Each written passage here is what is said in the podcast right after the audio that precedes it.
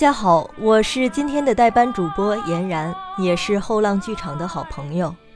您刚刚听到的歌曲叫《恋之火》，作词陶琴，作曲陈歌辛，演唱者便是被誉为一代妖姬的白光。曾经在上海沦陷时期走红于文坛的女作家潘柳黛，创作过一部长篇小说。小说中讲述了一位名叫杜妹的奇女子，在太平洋战争时期游走于各派系力量之间的传奇经历。而这个小说的原型，就是在当时名噪一时的女明星白光，也就是刚刚这首歌的演唱者。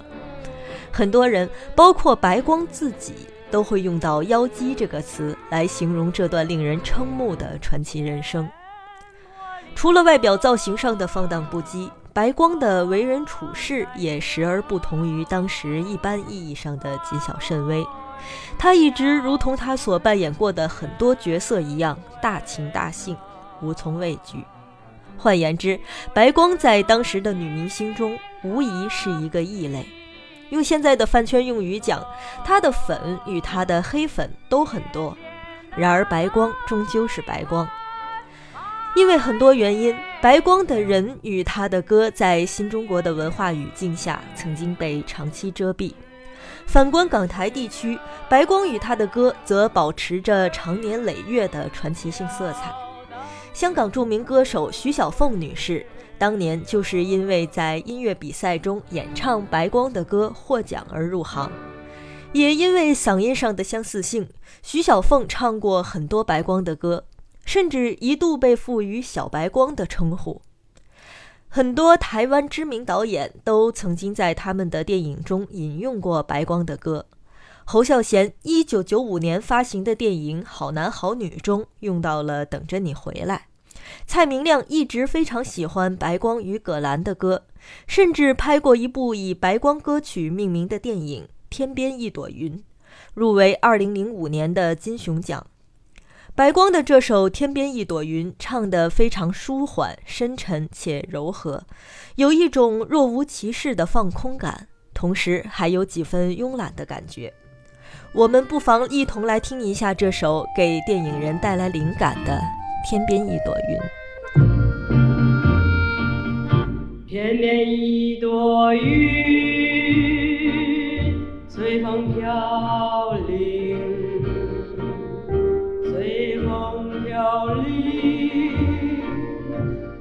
浪荡又逍遥，我的情郎。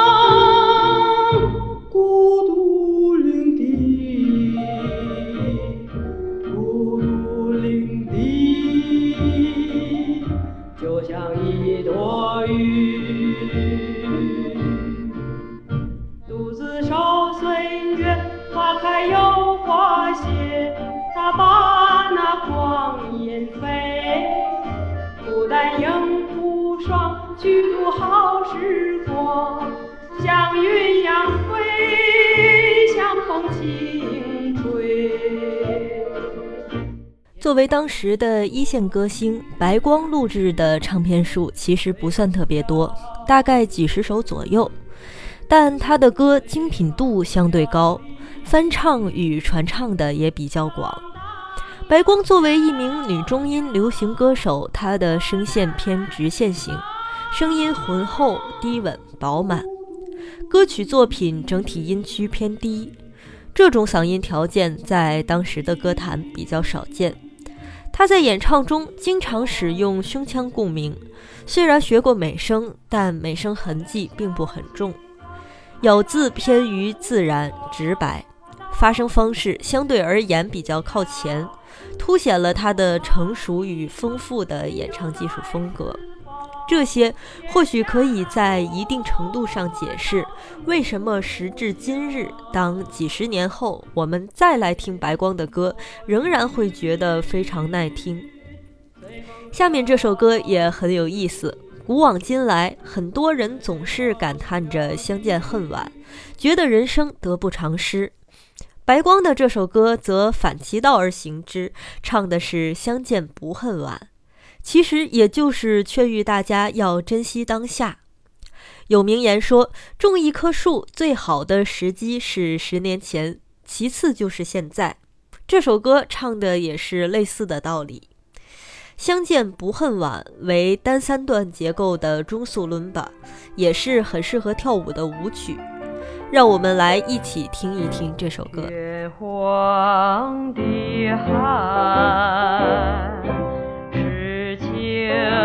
冷暖，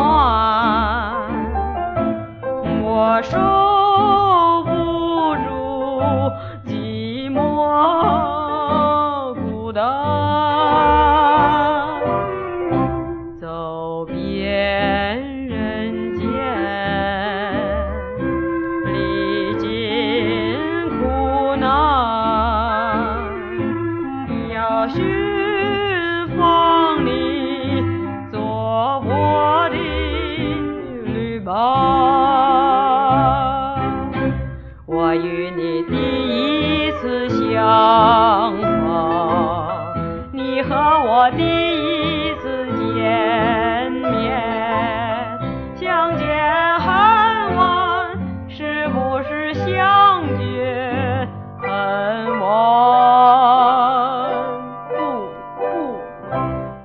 时的娱乐圈中曾流传过“北平三白”之说，这三白指的是三个曾经在当时上海娱乐界先后活跃且取得相对较大知名度的三位白姓女士，她们分别是影剧双栖的白杨、广播歌后白虹以及娱乐圈话题王白光。事实上，这三位白小姐中，只有白虹是真实姓白的。白杨原姓杨，白光在出道之前则是一个名叫石永芬的文艺 girl。白光，一九二一年六月二十七日生于北平，父亲为国民党部队的军需处长。白光出身于北京的旗人家庭，他的祖先曾在北京城外的涿州附近拥有大量封地，不过到了父亲一辈就已败落。在白光的记忆中，家中的男性成员大多日常吸食鸦片，这样败落的速度就更快了。祖产被卖，坐吃山空，经济情况持续恶化。用白光自己的话说，他从小看着鸦片把他的家毁了。若干年后的一九六零年，白光自己投资拍摄了一部名叫《接财神》的电影。他也是这部电影的导演之一，在电影中，他唱了一首同名主题曲《接财神》，喜庆热闹和曾经的萧瑟形成了鲜明的对比。我们先来听一下这首《接财神》。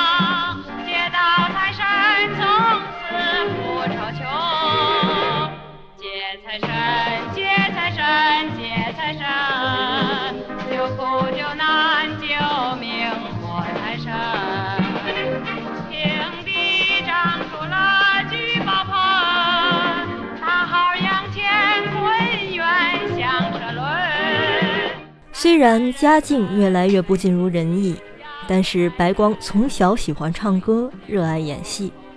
到了念中学的时候，积极投身北平当地的业余戏剧活动。他曾经参加过北平沙龙剧团，在剧团里演出过曹禺的名剧《日出》，在剧中扮演人见人怜的孤苦女孩小东西。跟他同台演出、扮演女主角陈白露的是日后成为著名表演艺术家、抗战时期重庆话剧、舞台剧四大名旦之一的张瑞芳；扮演潘经理的则是日后的话剧皇帝石辉。可见当时北平业余话剧界也是人才济济。若干年后，白光曾经在采访中回忆称：“当年我在学校念书，对于戏剧已感到非常的爱好，所以学校要演戏的时候，我总参加，不管是演什么角色，只要有戏我就演。家里的人都说我为了演戏快发疯了。后来有一天在报上看到招考演员，我急忙便去报考，因为我的运气好，竟录取了。”而这部电影则在相当大的程度上改变了白光日后的人生际遇。一九三七年，在民族与人生的漫漫寒夜中，不知街灯会将人最终引向何方。下面，让我们来共同欣赏这首《寒夜的街灯》。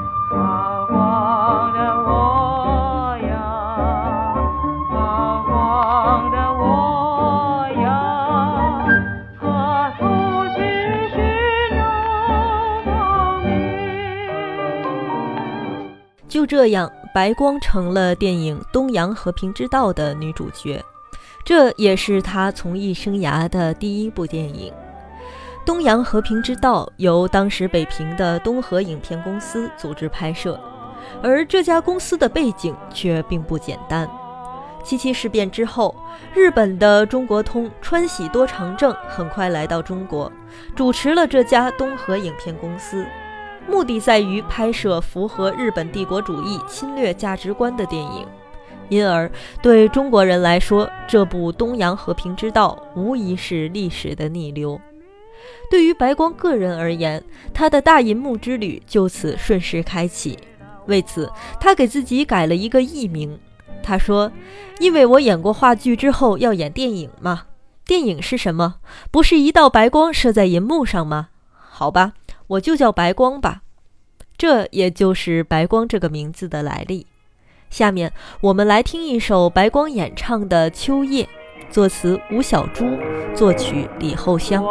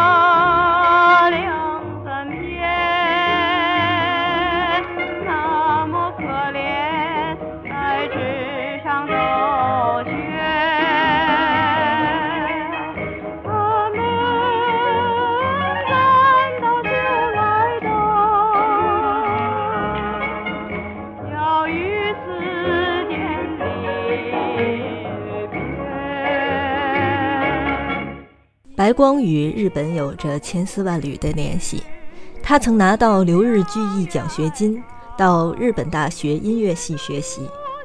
虽然最后他因为种种原因没有读完，以肄业的方式结束了学业，不过在日本，他曾经跟从日本著名的女高音歌唱家三浦环女士学习声乐。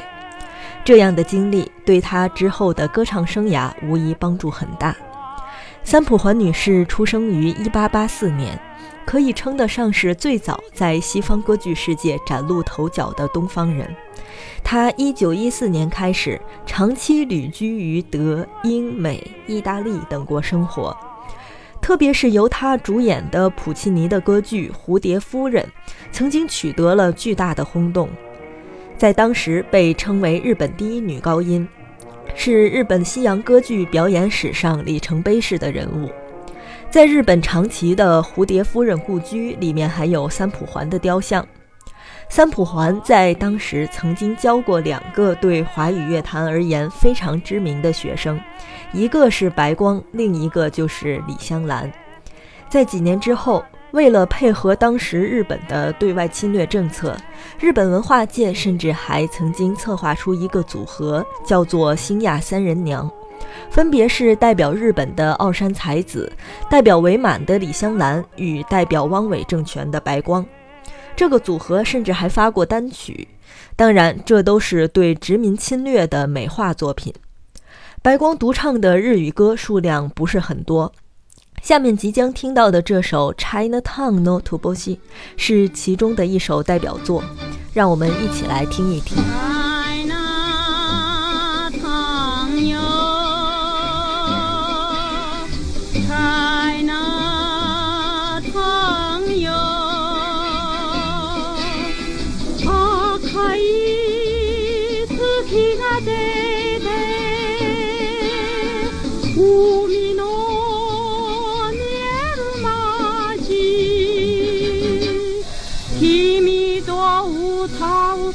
次の夜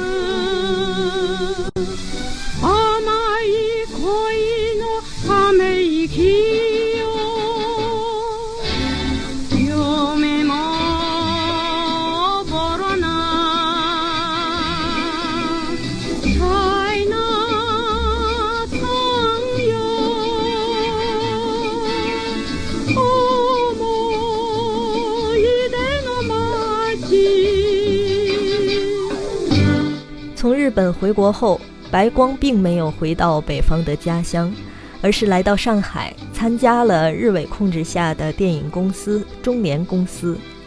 他重登大银幕的第一部电影作品是一九四三年出品，陶琴编剧，李平倩导演，改编自好莱坞电影《圆谎记》的《桃李争春》，由白光与当时影坛炙手可热的女明星陈云裳共同主演。白光除了演戏之外，还演唱了这部电影的多首插曲。随着这部电影的轰动，也就带动了白光歌曲的流行。下面即将播放的这首电影同名歌曲《桃李争春》，据说当时拉洋车的车夫在等生意时都能哼出这段旋律。让我们来一同欣赏。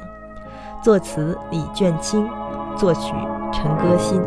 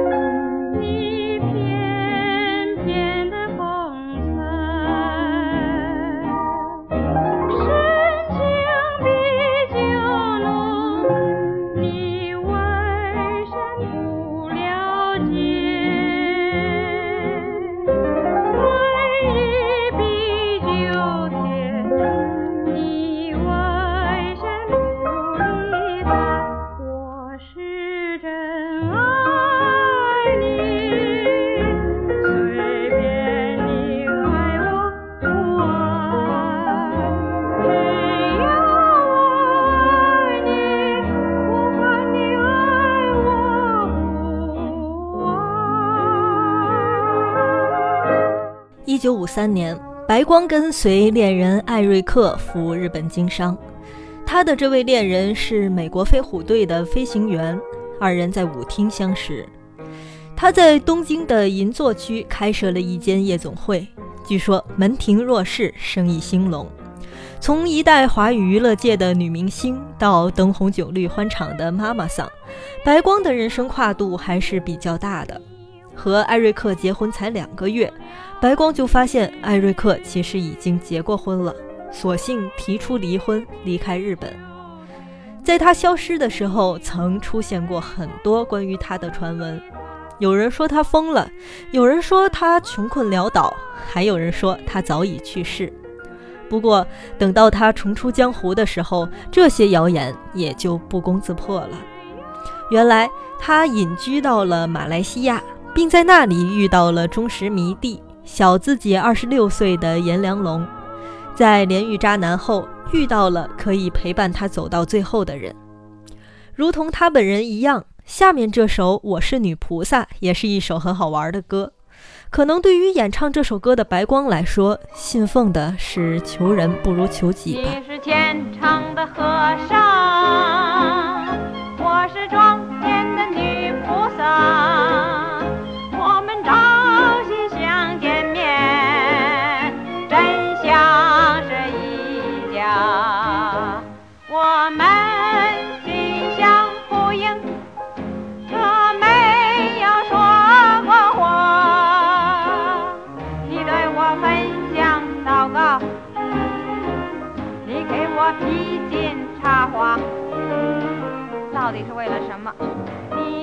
白的说吧。对当时的传媒而言，白光身上有两个常年被攻击的标签，一个是生活作风开放，一个是赚钱花钱都非常小气。香港著名导演李翰祥在他的著名娱乐圈八卦宝典《二十年细说从头》这本书在后浪有出版，书中写道。白姐天真坦率的已经到了放荡不羁了，别的女明星换服装都是跑到化妆间里锁上门，还要找几个女工或密友在门口把着。如果拍外景没有化妆间的时候，也要想法围个人墙。总之要遮遮掩掩，尽量的保守军事机密。可是白姐不然，不论是开音乐会、拍电影。换衣服，不管台前台后，一律在众目睽睽之下举行，乳波臀浪一览无遗。越是老实人在场，他换得越彻底，随手把乳罩一解，三角裤一脱，经常把那些年轻人弄得无地自容。这样的举动，在今天的主流娱乐圈看来，依然比较大胆。一九四八年，白光主演过一部电影，叫做《珠光宝气》。片中有一首插曲《莫负今宵》，这首歌对参加舞会心术不正的男男女女开启了强烈的攻击模式。牛头马面、妖形鬼脸、狐狸的尾巴、毒蛇的眼，还有豺狼的笑声，句句 diss 的有板有眼，活力十足。我们来听一下这首《莫负今宵》，作词裘子野，作曲姚敏。欢乐年。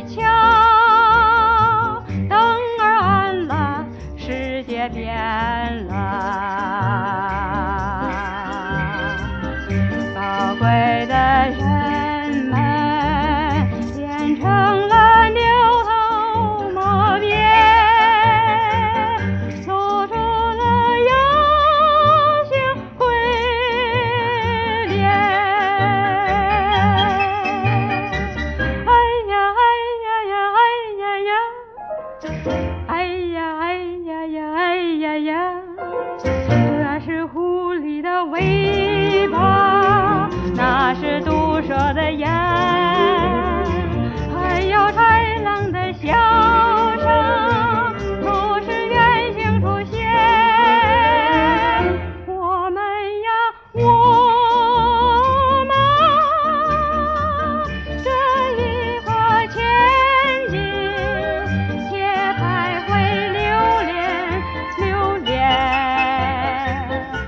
白光曾经有一首很有趣的歌，叫做《假正经》。这首歌大家应该都不陌生，在张艺谋的电影《摇啊摇，摇到外婆桥》中用过，在经典琼瑶剧《情深深雨蒙蒙》中也曾出现。由叶一方作词，李锦光作曲，是电影《六二六间谍网》中的一首插曲。这首歌的字词写得直白而大胆，通俗却并不低俗。因而，从某种程度上而言，这是一首很有气场的歌，可能也得要白光这样强大的气场才能 hold 得住吧。假惺惺，假惺惺，做人何必假惺惺？你想看，你要看，你就仔细的看看清。不要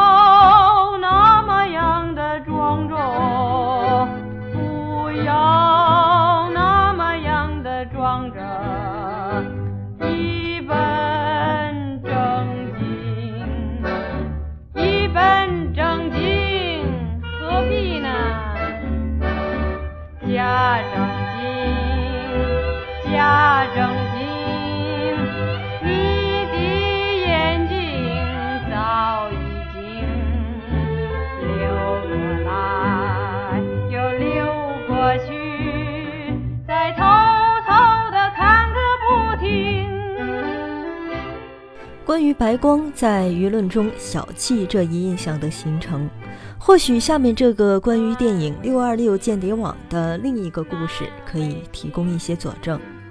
在拍摄电影《六二六间谍网》时，最初片方与白光谈好，片酬要分三期按期支付，开镜时付第一期，拍到二十个工作天之后付第二期，拍完最后一个镜头付清尾数。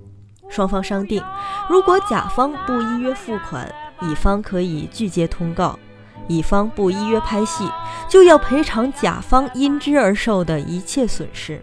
结果拍着拍着就发生了拖欠片酬的问题，可能有一些明星碍于情面，不太好下手与片方正面对抗，但白光就不一样了。他按照约定时间来到片场，发现片方依旧没有给钱的意思，于是索性拒绝拍片。这时候，导演涂光启上来敲边鼓，劝说白光先拍戏，片酬的事儿再放一放。结果白光直接就刚回去了。不对，不对，老涂啊，你现在叫我说这个词儿，不是叫我难过吗？不行，你们硬打鸭子上架，我可是不见兔子不撒鹰，还是等钱来了再说吧。涂光启左劝右劝，哄了好久，勉强说动白光配合拍了一组镜头，但再想往下拍，不给钱，就是说出大天去也没有用了。白光直接撂下话：“我可预先声明，这个镜头我拍，下个镜头钱不来，谁再叫我拍，谁就是孙子，丫头养的。”于是，白光最终靠这种方式索心成功。对于外界的评价，白光一直觉得没有什么不妥。在他看来，我是一个演员，只管演好戏，别人说什么我不想多管。白光的演技虽然有本色演出的成分，但整体上看，他的演技还是比较突出的。一九四九年至一九五零年，白光一连演出了三部旧长城公司出品的电影，《荡妇心》《血染海棠红》和《一代妖姬》，都是他演艺生涯的重要代表作。下面即将播放的这首《东山一把青》是电影《血染海棠红》中的插曲。这首歌曾经给白先勇带来了灵感，写下一篇名叫《一把青》的小说。下面让我们来一同欣赏这首歌。《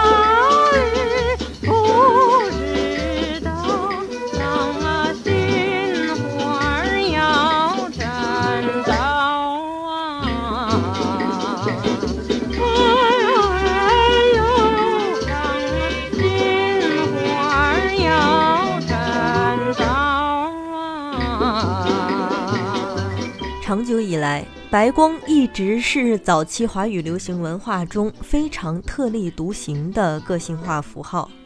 在个人生活方面，同样延续了与他的电影和歌曲相类似的个人气质。白光曾一度这样评价自己：“我这个人做人失败，得罪了不少朋友，婚也结得不好，一路走来始终没有碰到一个真正爱我的人。”非常坦诚地剖白自己的人生困惑。所幸在人生的暮年。白光最终找到了属于自己的幸福。我等着你回来，我等着你回来，我想着你回来，我想着你回来，等你回来让我开怀，等你回来免我关怀。你为什么不回来？你为什么不回来？我要等你回来，我要等你回来，还不回来，忘了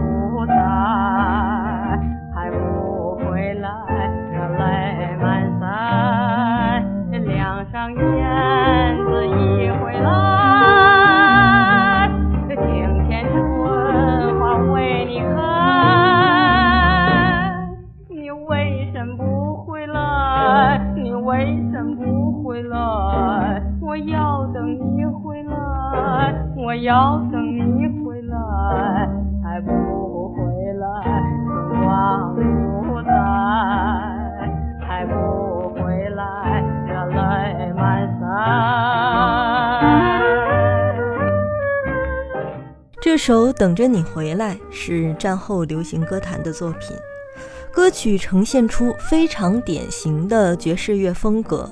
映衬的是一种几分埋怨、几分失落，还有几分期待的感情。白光曾经有三次公开的婚姻，而婚姻之外的感情经历同样波澜惶恐。十六岁那年，白光与著名台湾音乐家姜文也邂逅。姜文也比白光长十一岁，他在音乐教育与音乐创作上都曾取得过一定的成绩。他创作的台湾舞曲曾经获得过世界级的声誉。在当时，姜文也与日本太太遇到了感情危机，在这时与白光相遇，两人很快订婚。但因为姜文也又发展出另一段师生恋，导致他与白光最终分手。白光在晚年谈到这段感情时表示。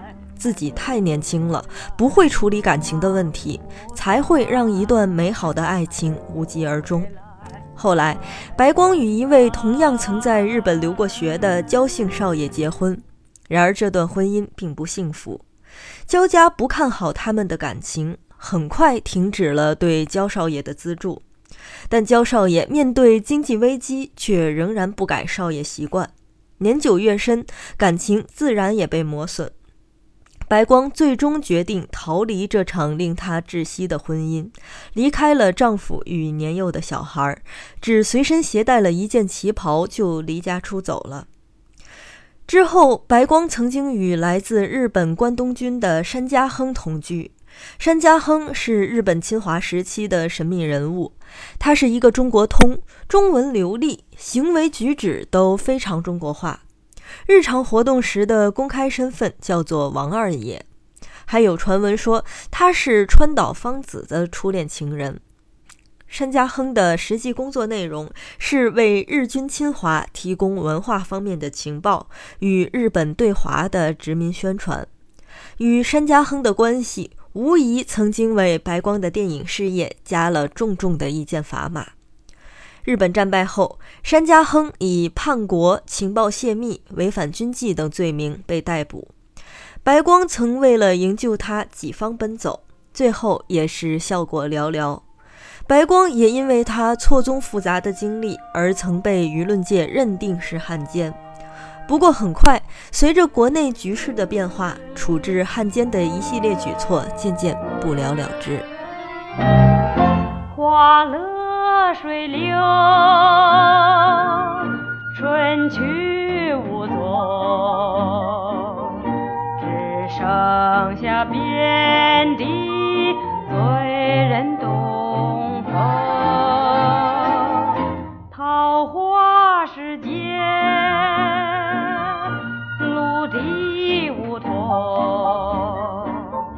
那正是神鬼花场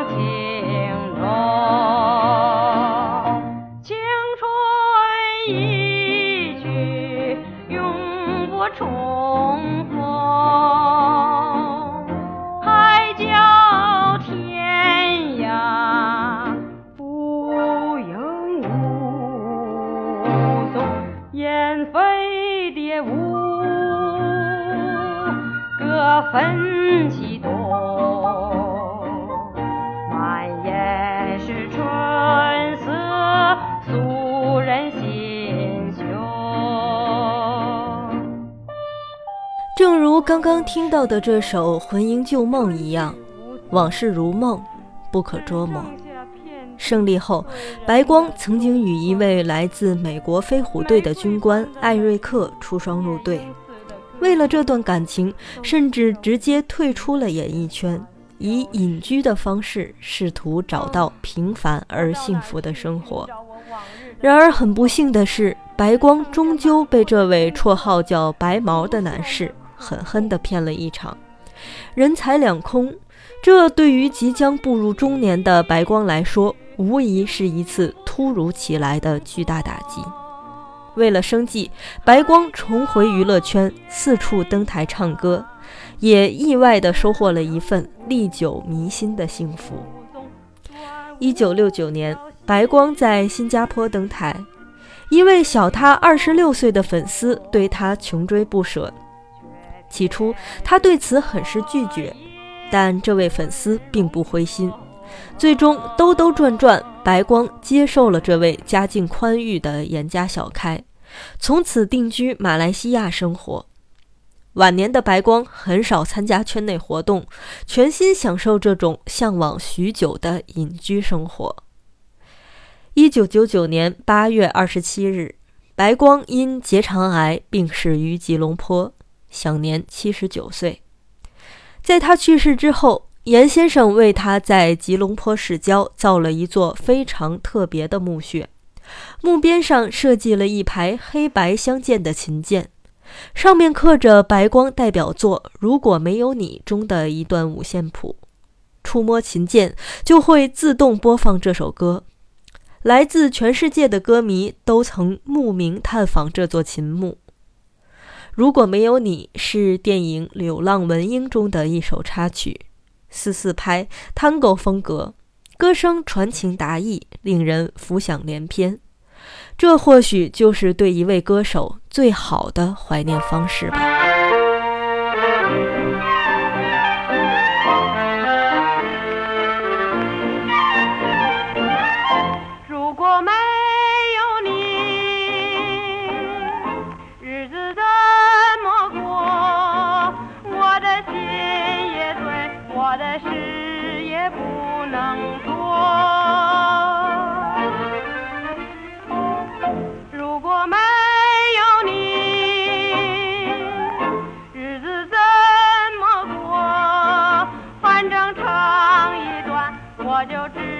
能去闯祸。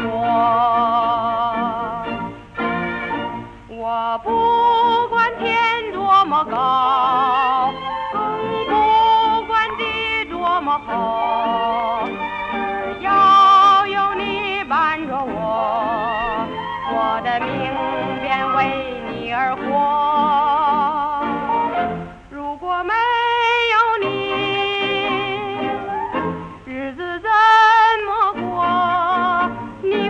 快靠近我，